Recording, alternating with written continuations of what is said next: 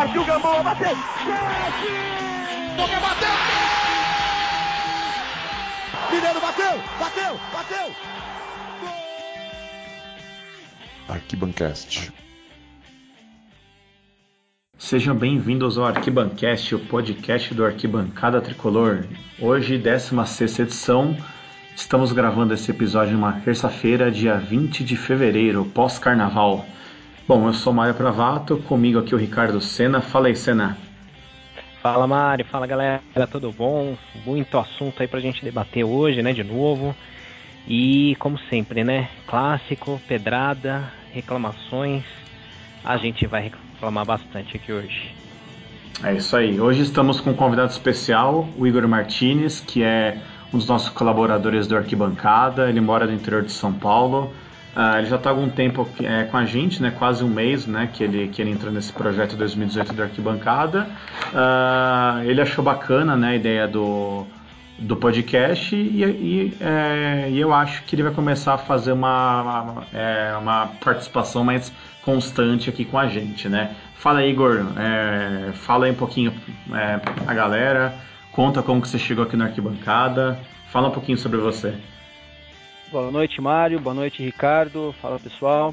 Bom, na verdade, eu sempre acompanhei o Arquibancada, né? Na minha opinião, é um site bastante profissional, sempre elogiado por todo mundo aí nas redes. E eu acabei vendo que estava precisando de. Eles estavam, né? Vocês estavam chamando pessoal, colaboradores aí para ajudar no site. Eu acabei entrando em contato, ver se era, se era possível e aí acabei tendo o privilégio aí de ser selecionado e fazer parte da equipe aqui. Uh, e eu faço das palavras do Ricardo as minhas, né? Infelizmente a gente está indo mais uma vez num, em alguns dias conturbados aí por conta da fase do São Paulo, mas é torcer aí, isso é, é temporário, vai passar. Contra o Ituano a gente já vai, se der, se der certo aí, tudo vai ficar para trás. É isso aí, Igor. Valeu. Obrigado pela sua participação. Uh, bom, é, a gente acabou ficando sem podcast semana passada, foi semana de carnaval, né? O São Paulo acabou só jogando na quinta-feira contra o CSA. A gente preferiu juntar os assuntos, né? Esperar o clássico. Felizmente o clássico não foi dos melhores, né? Então a gente aproveita para condensar esses assuntos. Uh, antes de começar, só fazer aquele nosso jabazinho né, sobre o site, sobre o Clube AT. Bom, para você que está ouvindo né, o Arquibancast uh, pela primeira vez, já ouviu uh, poucas vezes, né? Uh, você pode acessar o Arquibancada Tricolor no arquitricolor.com, né? Inclusive a gente subiu nosso novo site né, no, no carnaval, né, na, de segunda para terça de carnaval. A gente subiu um visual novo. Uh, Senna, fala um pouquinho sobre esse novo site teu trabalho, hein? Putz, a gente passou o carnaval inteiro trabalhando, era escola de samba pra um lado e a gente acordado de madrugada. É, mas, mas valeu a pena, acho que foi legal mesmo. O site, não só esteticamente, ele ficou diferente, né? Ficou mais visualmente mais bonito para acesso, para localizar os conteúdos, as sessões todas que a gente separou melhor. A gente ainda está organizando algumas coisas, né? Mas, como eu falei, não só esteticamente, funcionalmente ele também está melhor. Então, performance melhorou bastante, é um site que carrega muito mais rápido. Então, tem as notícias ali com uma frequência. Vocês vão notar que é, praticamente de hora em hora tem notícias saindo no site, tem informações ali o tempo todo, tem bastante opinião, que é um forte do Arquibancada desde que nasceu aí há 10 anos. Então, a gente sempre se posiciona muito, a gente dá espaço para o torcedor também é, é, se comunicar.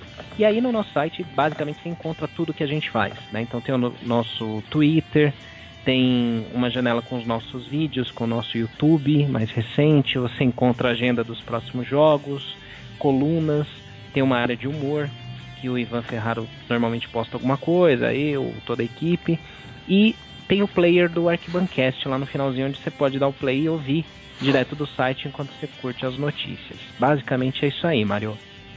É, pro pessoal que, né, que acabou não vendo o site antes, né, a gente só realmente mudou o visual, né, o site, a parte, né, que seria, é, como a gente fala o back-end do site, né, que seria a parte estrutural continua a mesma, tanto que o que vocês liam antigamente, né, que era, ah, os maiores artilheiros, quem mais tem jogos com a camisa São Paulo continua igual. A diferença realmente é visual. É um site mais leve, é um site mais bonito, com uma cara mais realmente de um site uh, de time, né? Tem muita gente no Facebook que falou que o site está mais bonito que o site oficial. Então a gente agradece realmente os elogios. Uh, deu trabalho, a gente ficou de segunda para terça-feira até as 3, 4 da manhã, mas o importante é que deu certo. A gente não teve nenhum problema né, durante a migração e foi, e foi sucesso. Uh, falar um pouquinho sobre o Clube AT, né, que é o nosso clube de, de benefícios, né? Então, quem não conhece, entra lá no arquitricolor.com.br clubeat ou no apoia.se arquitricolor. E lá você consegue verificar os planos, né? A gente tem plano a partir de um real e você tem os benefícios de cada plano. Então, uh, depois dá um pulinho lá, dá uma lida, qualquer dúvida vocês mandam e-mail pra gente. Uh, vamos entrar agora uh, rapidinho aqui no São Paulo e CSA, só para não ficar perdido esse jogo. Uh, o São Paulo enfrentou o CSA na na quinta-feira depois do Carnaval, venceu por 2 a 0 lá em Maceió, gols do Nenê e do Cueva. Uh, vamos lá, Igor, para você começar, dá uma pincelada rápida aí, coisa de 2, 3 minutos sobre esse jogo. É, o São Paulo começou mal, na verdade, né? Foi aquele primeiro tempo que a gente estava começando a ficar preocupado, o time sofrendo um pouquinho contra o CSA, que para muitos, né, por ser um time de divisões inferiores, era para ser aquele time que a gente teria um controle maior na partida e acabou não sendo isso. Uh, no segundo tempo, logo já no início já deu para ver que o, o time voltou com um ânimo diferente, né? E logo de cara ali, numa jogada rápida pela direita, o Nenê completou o cruzamento e acabou marcando. Uh, pouca coisa depois, já o, o próprio o Nenê sofreu pênalti, né? Se eu não estou enganado. Contra o CSA foi o Diego Souza, não foi? Diego Souza, perdão, foi. Foi Isso. o Diego Souza que sofreu na hora que ele foi driblar o goleiro. Ele sofreu pênalti e o Cueva acabou convertendo depois com uma bela de uma tranquilidade, por sinal, na cobrança de pênalti, né?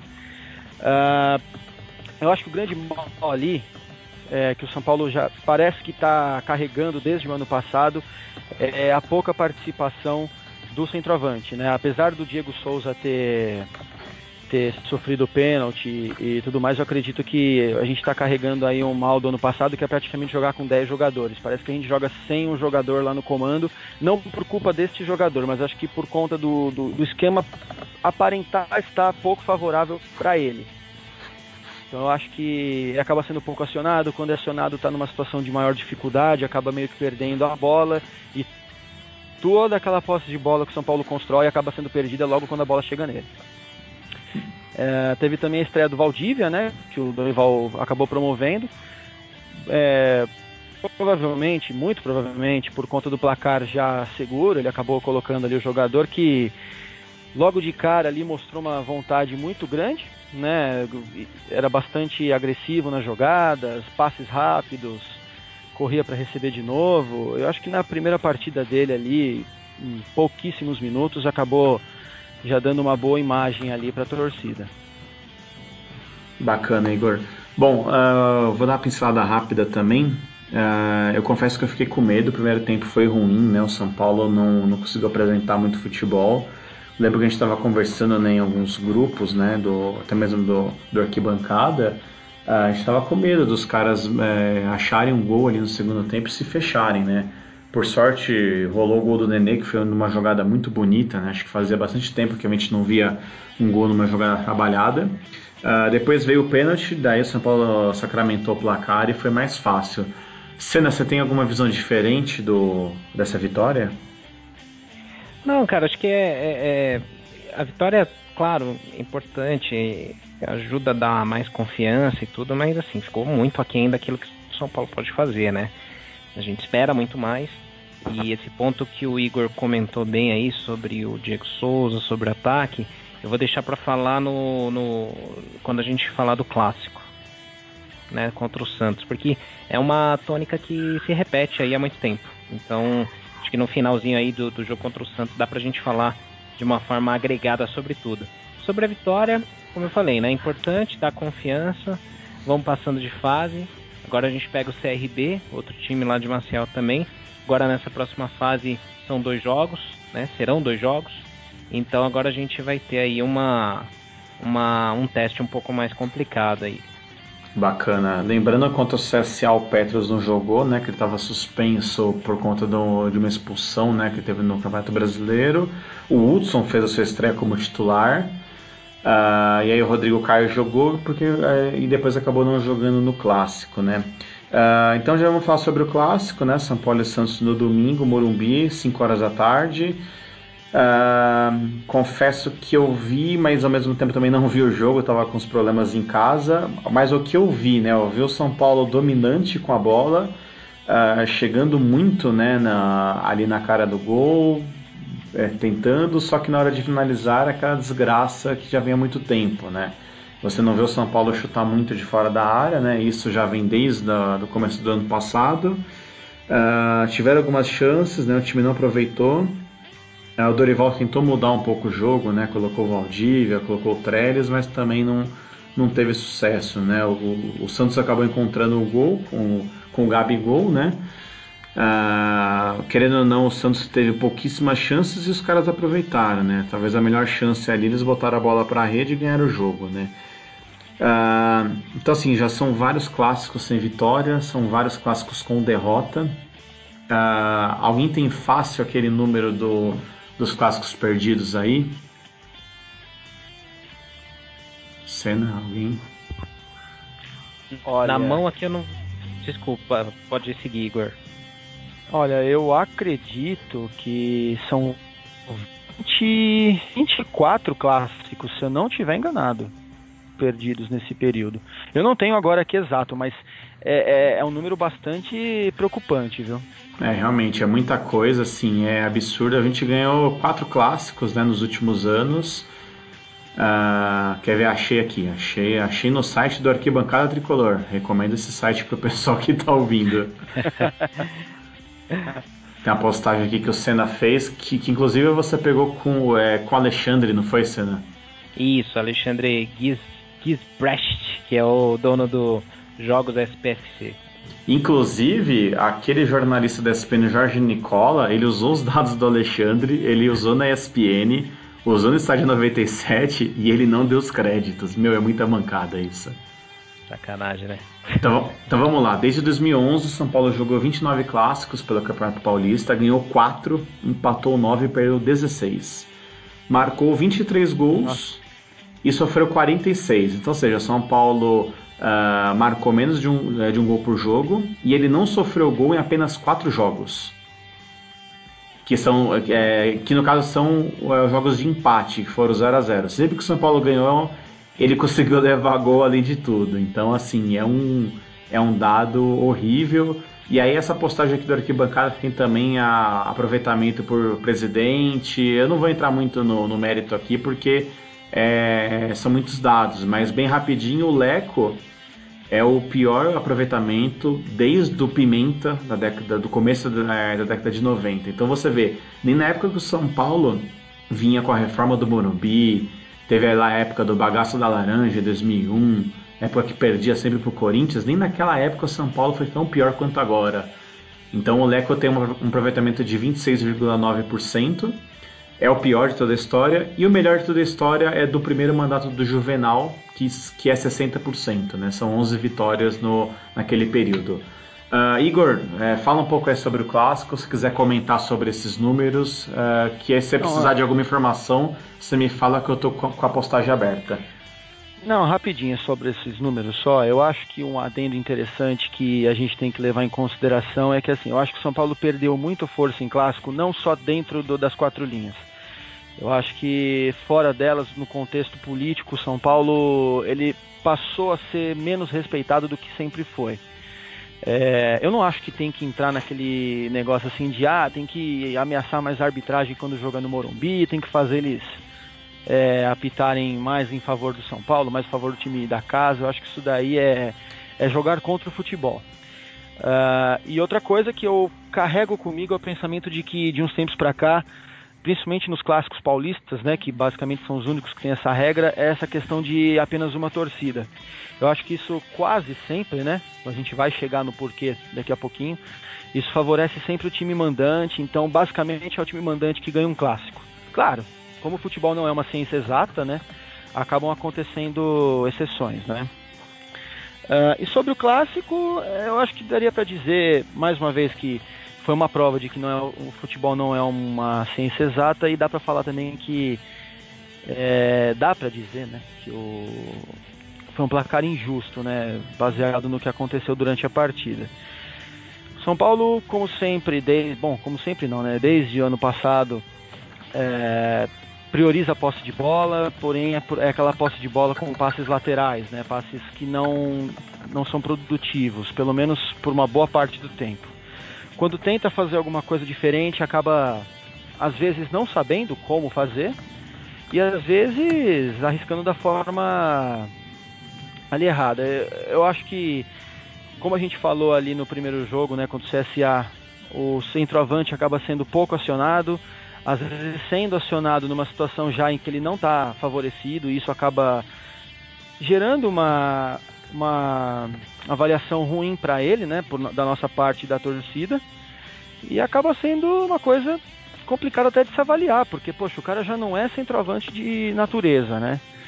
Uh, e quando recebe a bola, ele está tentando fazer aquele pivô que ele já está praticamente deitado em cima do cara, com poucas condições de dominar a bola e acaba não produzindo nada. E aí o Santos acabava tomando a bola. Muitas vezes também atacava muito mal e a gente acabava recuperando a bola. Então o jogo ficava naquela, naquele marasmo. A gente atacava lentamente, o Santos tentava atacar com tudo, perdia a bola e assim ia novamente. Até que no contra-ataque, já no segundo tempo, o, o Eduardo Sacha fez o cruzamento para trás, o Arboleda, não sei porque foi, foi lá cumprimentar o Sidão, né? Dando todo o espaço para o Gabriel, Gabigol aí dominar a bola e chutar no cantinho ali. Acho que não tem nenhuma forma de falar que foi culpa do, do Sidão no gol ali, daria para falar que foi do Arboleda na verdade, mas também eu acho que isso daí seria apagar os méritos do Gabriel que finalizou ali no, no pé da trave, né? Uh, o São Paulo dominou a partida, pelo menos assim, antes de sofrer, sofrer o gol, dominou a partida, só que não sabia como atacar. E aí vieram as substituições aí que geraram uma, uma opinião bastante adversa aí da galera tricolor aí, que foi a saída do Cueva e do Marcos Guilherme, né? e depois do Diego Souza para a entrada do Trellis. Eu acho assim, o Cueva e o Marcos Guilherme saíram por cansaço, foi evidente, eu acho que pouco produziriam. O Nenê, cansado, consegue produzir mais do que o Cueva, porque na minha opinião o, o Nenê ele usa menos a, a questão física para jogar, ele usa mais a questão técnica. O Cueva já tem que correr mais, já é aquele cara que tem que ter uma explosão maior, então o cansaço acaba influenciando mais nesse, nesse quesito. Então, na minha opinião, nessas duas substituições, eu acho que o Dorival não errou, porque ele tirou dois jogadores cansados, colocou o Brenner e o Valdívia, que foram, inclusive o Valdívia foi um jogador muito pedido pela torcida durante o jogo. Agora, a questão do Diego Souza é que pesa, né? A gente fala, ah, podia ter tirado o Petros e colocado o Diego Souza na meia e o Trellis lá na, na centroavante. Poderia. Mas aquela coisa, é, talvez teria acontecido a mesma coisa. Eu acho que é complicado. Eu, eu sou mais assim cuidadoso na parte de criticar técnico e tudo mais. Mas eu acho que o São Paulo realmente apresentou uma melhora. Infelizmente o placar mancha isso. Mas eu acho que, pelo menos ali no, no primeiro tempo e na parte do segundo até tomar o gol, eu acho que convenceu legal o São Paulo. Só falta melhorar mesmo a questão de ataque. Defensivamente, continuou bem até sofrer, sofrer o gol, mas acho que segurou legal ali. Bacana. Fala aí, Senna, a sua opinião agora, que você foi no jogo, você tem com certeza uma visão diferente da nossa, né? É, é cara, acho que a gente chegou a postar ontem de novo um texto lá de novembro falando do dia da marmota, né? Que a coisa se repete, o filme é o mesmo do ano passado, do retrasado e assim por diante, né? São Paulo foi bem no primeiro tempo, acho que foi o melhor jogo do São Paulo no ano. É, jogou com um volume de jogo muito bom, mas de novo é aquele domínio que é frouxo, né? Que não, não, não decide, né? Não é efetivo. A gente brincou aqui é como aquele cara que vai na balada, fica a noite inteira chavecando a menina e vai um amigo lá e pega. Né? Não é uma não é uma coisa bem um aproveitamento muito bom, né? E isso se mostrou em alguns pontos, né? Como você falou também, o São Paulo não chuta gol. É, era até bom mandar algum aviso lá no CT, talvez o pessoal não saiba que se chutar, talvez faça gol. né? Isso aí ajuda. E o time finaliza muito mal, assim, poucas variações táticas. Eu acho que nesse ponto aí onde o Dorival deve mais aí no seu trabalho, que é, é não simplesmente trocar peças, é, porque fica a impressão que a gente trocou seis por meia dúzia, né? Tá tudo igual. E na verdade, assim, não, não tem uma variação tática. Hoje, que no treino do CT, o Marcelo Razan, lá do Globoesporte.com, postou que teve um posicionamento diferente no time, porque realmente não tem. É, é notório, é visível que o time não está funcionando desse jeito. Toca a bola de lado, parece time de handball, fica ali na linha da, da meia-lua, tocando de lado, tentando abrir espaço, aí mete cruzamento. E aí mete cruzamento num cara que não é atacante, que é o Diego Souza. E por conta de uma ambição de ir para a Copa do Mundo, onde ele foi convocado nessa posição, é, acaba ferrando todo um trabalho do, do, do clube. Então eu acho que está errado tanto aceitarem isso quanto é, é, o treinador embarcar nessa de insistir com o Diego Souza como um centroavante. Não funciona, não dá certo, ele rende melhor recuado e, e aí você mata o Brenner também. Você bota ele na ponta lá, jogado de uma forma muito aberta, não é a posição dele. Então isso precisa ser revisto de forma urgente.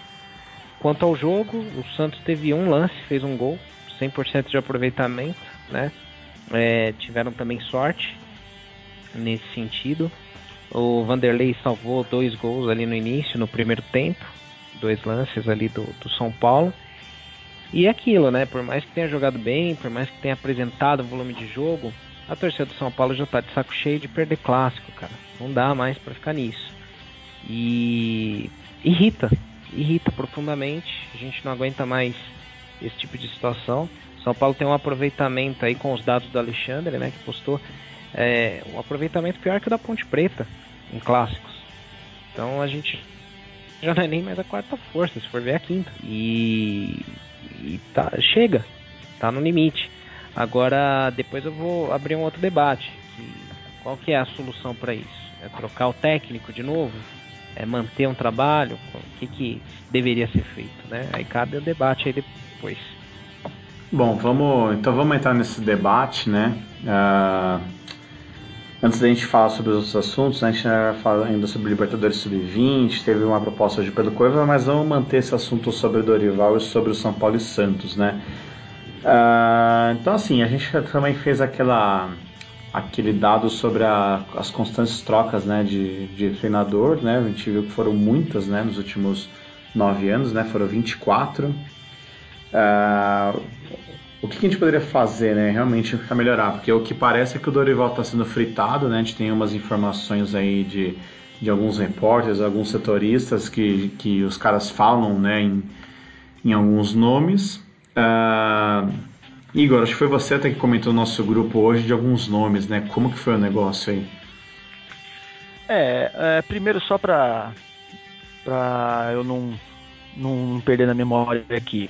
Essa questão do, das trocas de treinador que tiveram, é, eu, assim, uma coisa que é importante a gente ressaltar e lembrar que desde do, da saída do Murici, né, após o tricampeonato brasileiro lá em 2009, o São Paulo trocou 24 vezes de treinador, isso incluindo as entradas e saídas do Milton Cruz e depois do Pintado também como interino, né? E teve o Jardine ainda. Mas o único ano em que o São Paulo teve só um treinador na temporada toda foi em 2014, que foi naquela passagem do retorno do Murici entre 2013 e 2015, porque ele pegou na segunda metade de 2013 e saiu na metade de 2015. Então, 2014, que foi o único ano que teve um treinador por completo né, na temporada, nós somos vice-campeões brasileiros. Né? É claro, a gente tinha um quarteto de ataque ali que, que não tinha nem o que se falar, mas em compensação a gente tinha Rafael Toló e Paulo Miranda na defesa, né? Que na época a torcida tinha calafrios, né? Uh, agora essa informação que a gente estava comentando no, no, no grupo, né? É, é assim, nessa, nessa, nessa fase né, de, de, de, com esse ambiente conturbado, vão surgir nomes aos montes, né? É, Fala-se de Oswaldo de Oliveira, que dizem ser muito assim bem quisto pelo Leco, tem a questão do Cuca seja bem quisto pelo Raí, aí já entra naquela questão de diretor e presidente ter opiniões diferentes, a gente não sabe quem que vai prevalecer nessas horas. Até de Felipão já se falou. Eu, acho, eu fico até com medo de acompanhar muito essas coisas aí, né? Uh, Luxemburgo, enfim. É, eu acho que o maior problema é, para a gente tentar resolver essa solução é se apoiar nessa questão de do que eu falei em relação a 2014. Eu acho que tem que dar continuidade ao trabalho. Eu acho que tem que, por mais que é complicado, a gente está perdendo o clássico, irrita. Eu sou São Paulino e sei como é, como nós todos aqui. Mas eu acho que é, a paciência acaba tendo que ser a maior virtude nesse momento. É, eu acho que como o retrospecto fala, acho que trocar de técnico não é a solução.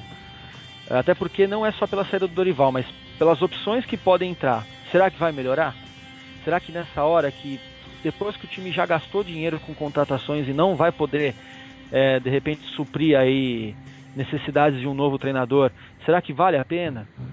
Então assim, eu acho que a gente tem que tomar bastante cuidado com isso, sabe? Acho que a torcida de repente criar esse ambiente de e forçar aí os dirigentes do clube a tomar uma medida para poder satisfazer a vontade da torcida e, e, de repente reter o maior público no estádio e acabar trocando de treinador, eu acho que acaba ficando complicado. Porque querendo ou não, a torcida que leva isso, né, dentro do clube. É claro, tem a questão de conselheiros, tudo, mas acho que a vontade do, do da torcida acaba influenciando na maior parte.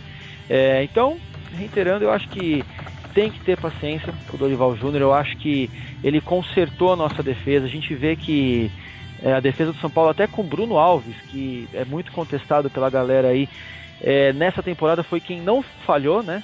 Se a gente for ver nos clássicos, contra o Corinthians foi uma falha do Anderson Martins e contra o Santos dá para dizer que foi uma falha do Arboleda. E, e o Bruno Alves foi quem ficou ali, né? é, depois da saída do Anderson. E o Rodrigo Caio, na ausência, né, acabou entrando o Arboleda. Eu acho que é, a defesa do São Paulo está mais sólida. Então eu acredito que é, o São Paulo consertou a defesa e eventualmente vai consertar o ataque. É, é, é lógico, como hoje o Ricardo até comentou, né, que o o Razan trouxe pra gente falando da questão da alteração tática que o Dorival apresentou no treino, de repente acaba sendo uma solução, entendeu? Acho que é, ele mostrou ali uma linha com quatro no meio campo e o Cueva e o Diego Souza na frente. Vai voltar a ser um 4-4-2, né? Então, acho que a gente tem que dar tempo. Acho que não tem uma outra alternativa. Trocar de treinador agora pode dar certo? Pode, mas eu acho que dá, pode dar mais errado do que certo. Eu acho que a probabilidade de dar certo é menor do que, do que o inverso. Pois é, e, é, e... O, e, o, pessoal se esquece, né, que os nomes que estão no mercado são péssimos, né? Oswaldo de Oliveira, Luxemburgo, Cuca, não sei se já é isso tudo. E aí o pessoal fala no Jardine, né? E eu escrevi a é, coluna é, é. falando é... sobre o tempo que, assim, ninguém vai, é, vai dar tempo pro Jardine crescer. Primeira derrota em clássico vai acontecer a mesma coisa. É, só uma adenda em relação ao Cuca rapidinho. É, muita gente pede o Cuca. É, é claro, eu, eu, acho que dentre as opções que tem no mercado é, é, é a menos pior, digamos, né? Uh, mas eu acho que o pessoal, eles, eles pedem muito o Cuca, baseado no que o Cuca fez há 14 anos atrás. É, então, quer dizer, o futebol, parece que não, mas o futebol era diferente naquela época. Ainda a economia era diferente. Então, assim, dava para montar um time é, mais competitivo gastando menos. Hoje já o futebol está incrivelmente inflacionado é, jogador de médio porte aí ganhando um salário que na época é impensável. Então acho que o pessoal tem que tomar cuidado com isso, de não se apegar muito ao passado. É, falam até de do Tele, né? Citam muito o Tele. Eu acho natural e até assim é óbvio a gente falar de Tele Santana, mas eu acho que não é saudável a gente falar do Tele porque não tem como comparar, né? era outra coisa na época, então eu acho que o pessoal tem que tomar cuidado com essa coisa do Cuca. Vale lembrar que o Cuca é um cara que conturbou bastante o ambiente no Palmeiras, com um time que, cá entre nós, daria muito bem para levar pelo menos um título que seja no ano passado e não levou nada. Então, a gente tem que avaliar menor. Eu acho que a torcida tem que tomar um pouco mais cuidado com a avaliação só. E, e, e tem uma, um complemento ainda dessa questão toda de mudança de treinador, né? A gente olha assim o imediatismo, só que a gente olha sempre os mesmos nomes, né? Então, hoje é um nome que está livre aí, que é o Cuca. Fora ele, assim, muita gente está falando do Jardine, como o Mário comentou, que seria queimado rapidamente, então precisa de mais tempo, como foi com Carilli lá no, no time de Itaquera. É, até porque assim, o elenco derruba o treinador. Chega um treinador que não tem experiência, que não tem bagagem no futebol profissional, os caras nem olham, os caras olham assim e falam, cara, quem é você? Você subiu ontem, não, não te conheço. Cara, os caras não dão moral. Né? E aí, só para complementar essa questão da estatística aí que a gente postou até e falou de treinadores, é, só, só para dar um, um, comparativo aí com outros clubes no mesmo período, né? A gente fez um levantamento ontem lá na arquibancada que o Igor comentou entre 2009 e 2017, incluindo os treinadores interinos, né? O Igor comentou que o São Paulo trocou 24 vezes de treinador. Nesse período teve um título, que foi a Sul-Americana lá de 2012, por conta do Lucas até. Né? E com um técnico bastante questionado, diga-se de passagem. Muito contestado, que era o Ney Franco muito contestado. É, o Palmeiras teve 21 trocas e 4 títulos, mas aí vale lembrar, um deles foi na Série B, teve um rebaixamento aí. E outros foram com o investimento já do Paulo Nobre, que injetava um, um, uma grana lá no clube, depois a Crefisa. O Santos trocou 18 vezes de treinador nesse período e, e conquistou 8 títulos. Agora, o maior exemplo aí, infelizmente, dói bastante a gente falar isso, mas a gente tem que, tem que falar o Corinthians trocou nove vezes apenas de treinador, manteve uma estrutura de jogo, né, uma espinha dorsal, contratou pontualmente, deu muita sorte com o Carilli, porque era um cara que estava lá sem querer, eles não iam deixar o Carilli, acabou ficando e deu certo, mas o Corinthians trocou nove vezes só de treinador e conquistou dez títulos nesse período. É, é mais títulos do que troca de treinadores, né? Só pra gente ter uma ideia. E vale lembrar e vale lembrar que uma dessas trocas não, é, não foi o Corinthians que quis, que foi quando o Tite assumiu o cargo na seleção. Então, se a gente for pensar realmente em troca verídica, né, de você mandar o cara embora, foram oito. É, é e teve a questão de saúde do Murici, né, e também teve o Osório e o Balsa pra gente, que abriram mão de treinar o São Paulo para ir treinar seleções, né. Sim. E só um adendo sobre o Santos, né, foram quantos títulos, ô, ô, Ricardo? Foram oito. Então, e teve, e teve título do Dorival, por sinal, né? Teve, teve Paulista aí. Teve. E a Copa do Brasil, 2010, os dois títulos. É. Então. Verdade. Então, é, é bem complicado, porque assim, não é. Assim, eu particularmente eu acho que assim, é muito cedo. A gente está em fevereiro. O ano começou ontem. E eu concordo que assim, o Dorival não seria o meu nome para dirigir o São Paulo. É, não, não, eu não traria o Dorival lá em, quando o Rogério Ceni saiu. Até porque eu também talvez não teria demitido o Rogério Ceni. Na verdade, eu não teria contratado, mas aí eu tô voltando muito no tempo, né? Mas é o Mark McFly aqui do, do De Volta pro Futuro. Mas assim, o, o, Dorival não seria o nome ideal. Só que já que ele tá aí, eu acho que tem que ter uma continuidade. É, eu, eu, sinceramente, eu daria para ele o ano de 2018 inteiro, a não ser que acontecesse uma catástrofe terrível né? Eu não acho que esse time do São Paulo é um time para cair, para ser rebaixado no brasileiro. Né? É, nem não ano passado acho... era, né? Também não, também não. Mas eu acho que assim, dá pra gente fazer um papel digno. Agora, ele tem que ser cobrado sim. Dorival tem que ser cobrado, tem que ser, ele tem que ter noção do que, que ele tá fazendo ali. Mas eu acho que ele tem que ter esse ano para trabalhar.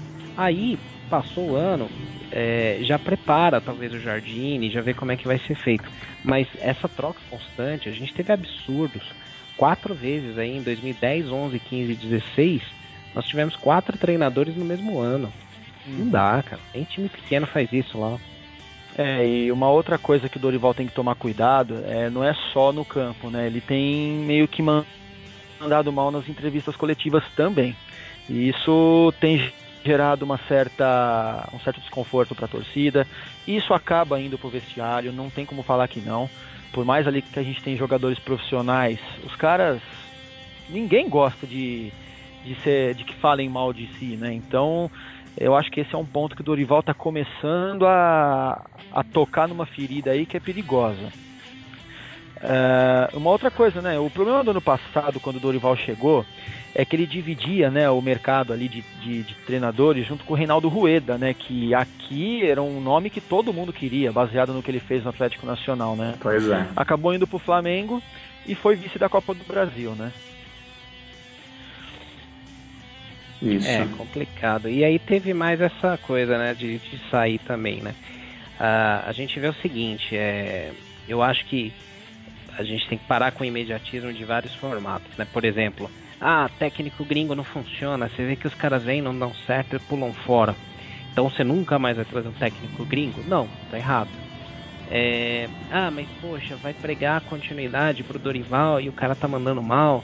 Então nunca mais tem que ter continuidade com o técnico. Não, pô. Não pode ser 880.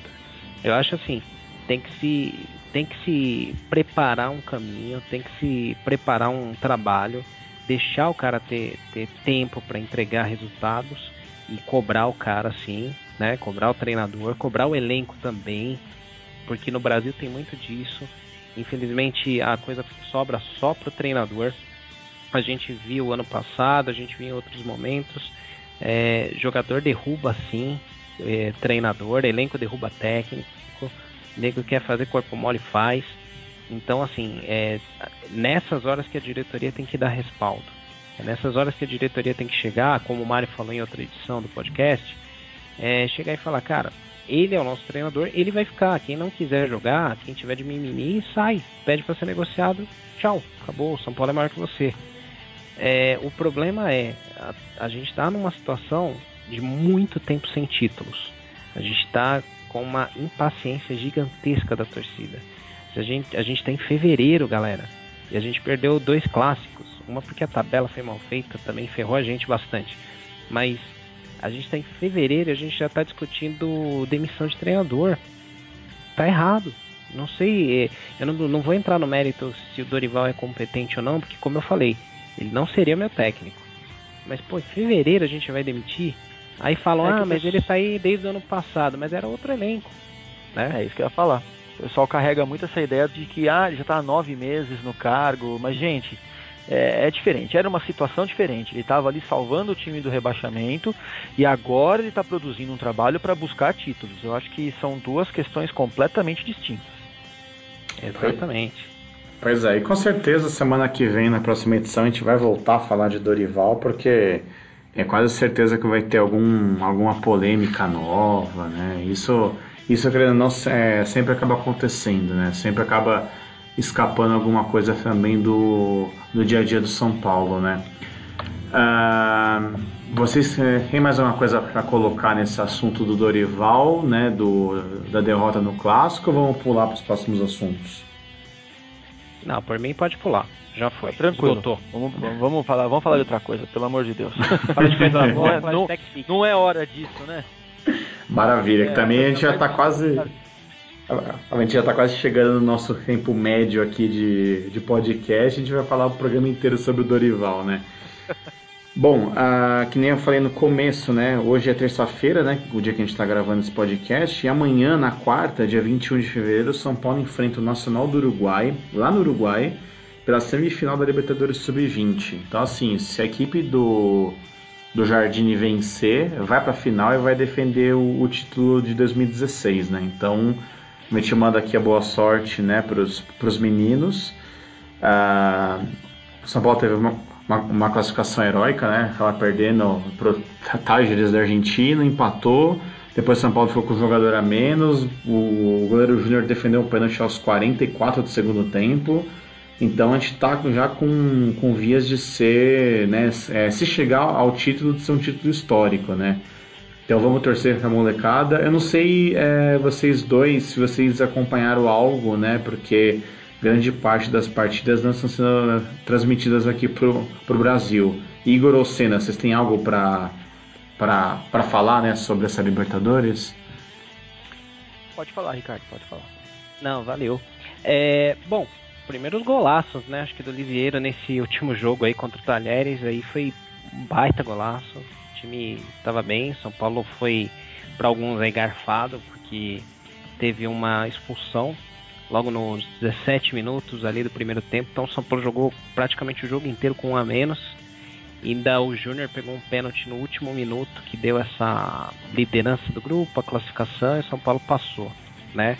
É, nos outros jogos acho que é muito complicado avaliar porque o São Paulo não pegou ninguém ali, eram times bem mais fracos. O Quebrate, da Bolívia, fez 6 a 0 e depois ganhou por 6 a 1 também a, a segunda partida. Então é, foi meio complicado. Agora o São Paulo pega um adversário de peso nacional do Uruguai e tomara que, que consiga o título, né? Muita gente já falou besteira pra caramba quando perdeu a copinha, já fala que o, não serve, que a base é aquilo, que é pipoqueira. Então, assim, não tem que nem dar ouvido pra esse tipo de torcedor de ocasião que nem torcedor não é, né? Parabéns aí pro Jardim e pra molecada de Cotia que finalmente Cotia vem dando resultado aí pro tricolor. É, e em cima disso, Ricardo, eu acho que é, dá pra ver, né, que a, tor a, o pavio da torcida do São Paulo tá muito curto, né? Nem a base a torcida perdoa mais, né? Uh, vale lembrar que a campanha da Copinha o São Paulo estava invicto até a final, né? Lógico, perdeu o jogo que não podia, mas se o outro time está ali na final é porque tem tanta capacidade quanto. Uh, o interessante dessa Libertadores também é que o São Paulo está jogando basicamente com o time da Copinha, então já é um time bastante entrosado, a molecada joga lisa mesmo, que a gente fala, né? Uh, eu acredito que, que nós vamos ter aí uma semifinal e uma final chuvosa, se é que vocês entendem. Acho que o Toró vai, vai fazer chover aí. Eu acho que, que dá para ser campeão, sim. Até porque o último título, pelo menos na minha memória, eu confesso que acompanho menos a base do que o profissional. Mas na última copinha que nós ganhamos, não, a última Libertadores, perdão, que nós ganhamos, é, dá para lembrar mais do David Neres e do Luiz Araújo ali, né, que foram maiores destaques. E, e eu acho que essa copinha que passou e essa Libertadores que está passando, eu acho que vai produzir bastante gente aí, bastante jogador que a gente vai acabar ouvindo no futuro aí pro, pro time profissional. É bacana, a gente deseja boa sorte aí pro time, né? Vamos torcer que na próxima edição a gente já esteja comemorando o título, ou quem sabe a final, que eu não sei quando vai ser a final. Acredito que deve ser no final de semana, né? Então, então com certeza no próximo programa a gente vai discutir como o Sub-20 terminou a competição. Uh, a última coisa para a gente poder encerrar esse podcast, né? Rolou hoje, segundo o André Hernan, o jornalista André Hernan, o Cueva recebeu uma proposta de 12 milhões de euros da China, né? E parece que, São, que tanto São Paulo quanto o jogador recusaram. Uh, e aí eu queria saber a opinião de vocês dois sobre isso e eu já vou dar a minha. Eu teria vendido o Cueva, uh, acho que é bastante dinheiro. Não sei se o Peru vai fazer uma boa Copa a ponto do jogador se, é, se valorizar mais no mercado. Uh, e é assim, vendendo Cueva por esse valor, Uh, rolou um boato que o, que o Ganso poderia devolver lá o salário dele e tentar sair logo do, do Sevilha. Eu, é, é, sei lá, eu pegaria um, sei lá, 2 milhões desse valor e tentaria chegar no Sevilha e conseguir o Ganso. Então, ou seja, a torcida poderia ficar puta por um lado que o Coelho estaria indo embora, mas a torcida é, ficaria feliz por outro, porque o São Paulo estaria trazendo alguém para o seu lugar. Então, assim, essa é a minha a minha ideia é meio como jogador de Pro Evolution, né? De tentar montar o elenco, né? aí queria saber de vocês aí. É, primeiro o Igor, fala aí, depois o Senna. É, essa questão do Cueva é, também é uma coisa já que está bastante reincidente no São Paulo, né? Surge proposta, o São Paulo nega, o jogador bate o pé porque quer ir embora e quando surge uma proposta ele nega. Então, até que ponto a gente pode acreditar em algumas coisas? Eu acho que o Cueva nunca foi assim, é, nunca teve tanta vontade de sair do São Paulo quanto se falava. Eu, pelo menos eu acredito nisso, tá? Eu prefiro acreditar. Uh, bom, eu acho assim que o valor de 48 milhões de reais, né, eu acho que dá para ganhar mais sim. Uh, nessa questão que você falou de que a seleção peruana talvez não vá tão bem na Copa, é lógico. A gente acaba indo assim naquelas da, da, da na maior parte da assim, na mais óbvia, né? Mas eu acho que a gente teve bastante exemplos recentes aí, como a Costa Rica na última Copa. Já tivemos Senegal há mais tempo, mas tivemos. Então, Verdade. Numa de... Então, numa dessas, vai que a seleção peruana acaba sendo aí uma zebra, né, pelo menos na fase de grupos, né?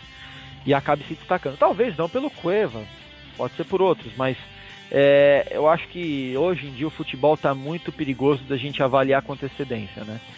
Uh, agora sim, a questão do de não, talvez o jogador não se valorizar, realmente pode ser que depois da Copa surja mais uma proposta de 48 milhões, mas eu acho que a gente, a gente sabe que São Paulo é uma vitrine imensa e participar de uma Copa do Mundo, seja por qual seleção for, é uma vitrine maior ainda.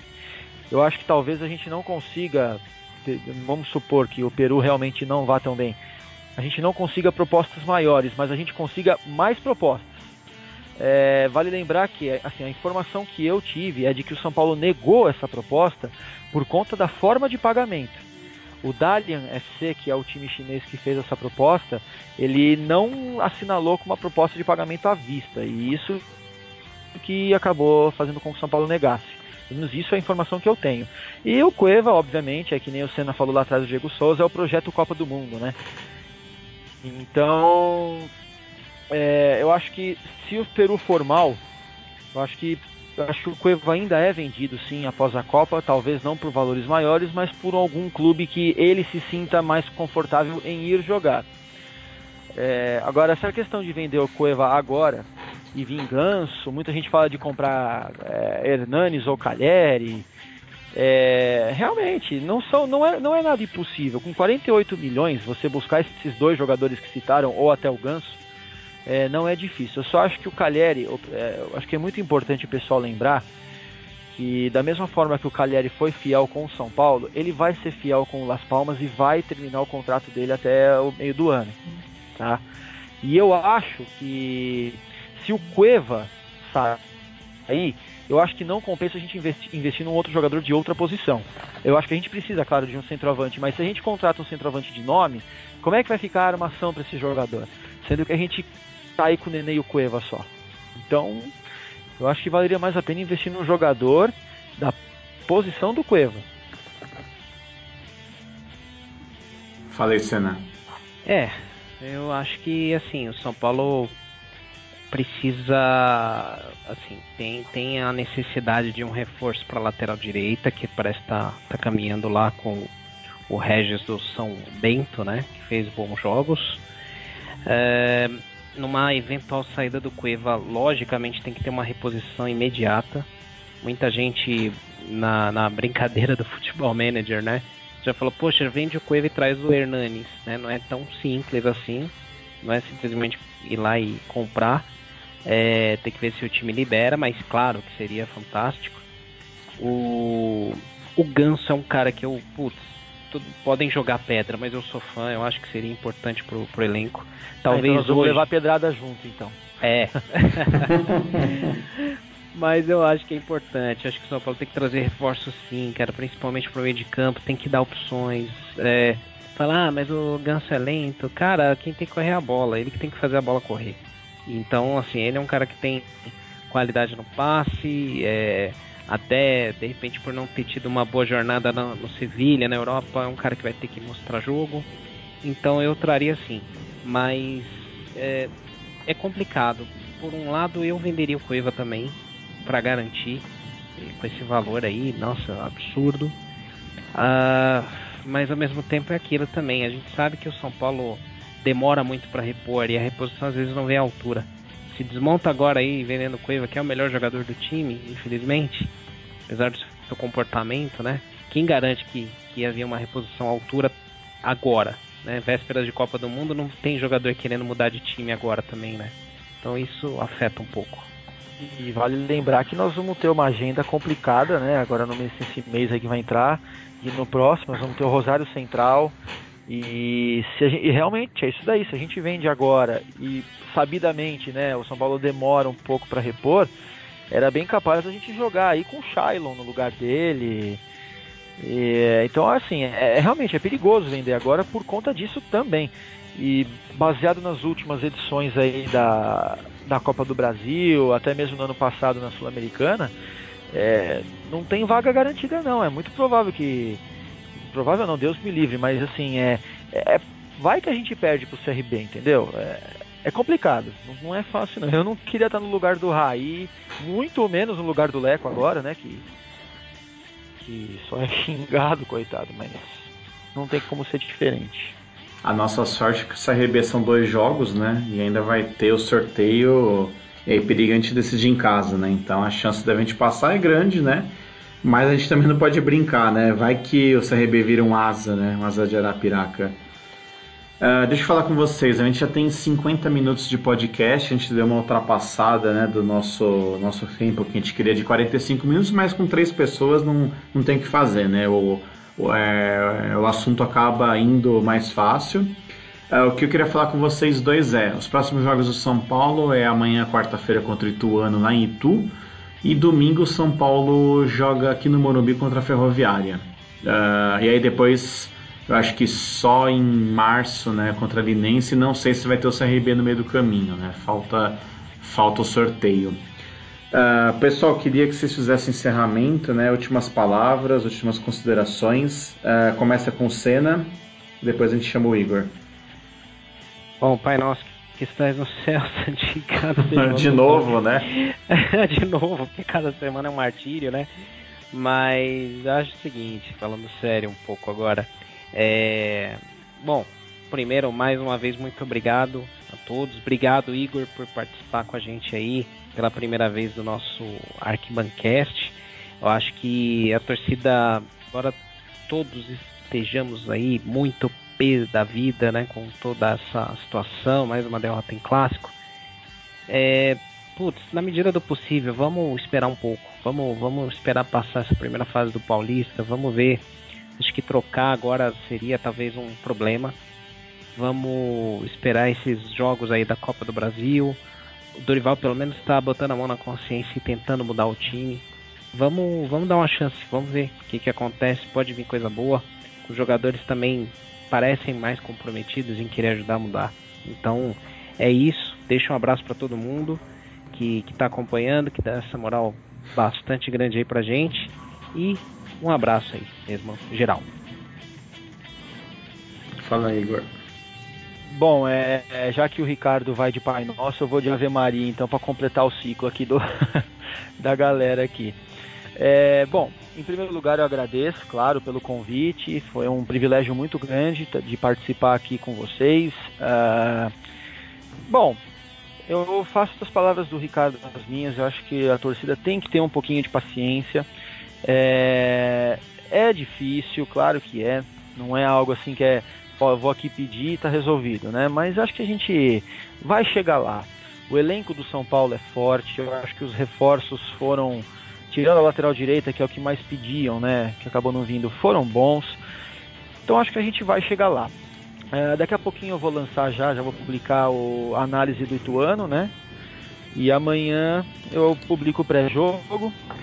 E só adendo em relação à Ferroviária, é um time que eu sou bastante chegado até, porque por conta, por questões familiares, é um time que a gente tem um carinho muito grande aqui também. E por coincidência é um time da minha cidade vizinha aqui. Então eu poderia dizer que a Ferroviária é um segundo time da, de coração que eu tenho. E eu vou falar, eu acho que é um jogo que não vai ser difícil, viu, galera? Porque a Ferroviária realmente não tá legal, tá bem mais fraca do que no ano passado, que já se salvou na Bacia das Almas. Mas isso eu vou, vou explicar melhor na análise que eu fiz aí depois, antes do jogo contra a Ferroviária. Então, mais uma vez, obrigado pelo convite, obrigado aí pro pessoal que, que tá aí com a gente, ok? Então, fica aí um abraço e vamos lá, que amanhã a gente acaba ganhando com a molecada e depois com o São Paulo contra o Ituano. É isso aí, valeu Igor, valeu Senna, obrigado para quem ficou aqui até agora, né? A gente está com 54 minutos de podcast. Acho que foi bom, a gente conseguiu expor bastante, né? A, a situação atual do São Paulo, né? A gente não. É, infelizmente a fase não tá boa. A gente vai voltar a debater mais nos, nos, próximos episódios. É que realmente a gente não quer tornar o podcast muito longo, né? Podcast com uma hora e dez, uma hora e vinte, uma hora e meia, acaba ficando ruim pro torcedor poder acompanhar, né? Então a gente quer sempre realmente um formato um pouco menor para não ficar algo muito absurdo. Bom, uh, da minha parte eu agradeço a todos, né? Eu reitero, né, para vocês conhecerem o nosso o visual novo do nosso site, né, no no arquitricolor.com. Por lá vocês acessam todas as redes sociais, né? Facebook, Twitter, vocês conhecem o Clube AT. Uh, e é isso, né? Com isso a gente acaba a 16 edição. Então a gente vai ter dois jogos nessa semana, que é Ituano amanhã, depois a Ferroviária. E muito provavelmente a gente deve gravar na próxima terça-feira. A gente fala sobre esses jogos e sobre né, todas as polêmicas uh, que vão acontecer no meio da semana, porque a gente sabe que nessa fase do São Paulo não tem o que fazer. É, é polêmica praticamente todo dia, né? Todo dia acaba surgindo alguma coisa aí em cima da hora. Então fica meu abraço, agradeço a todos e a gente vai se falando por aí. Valeu, galera!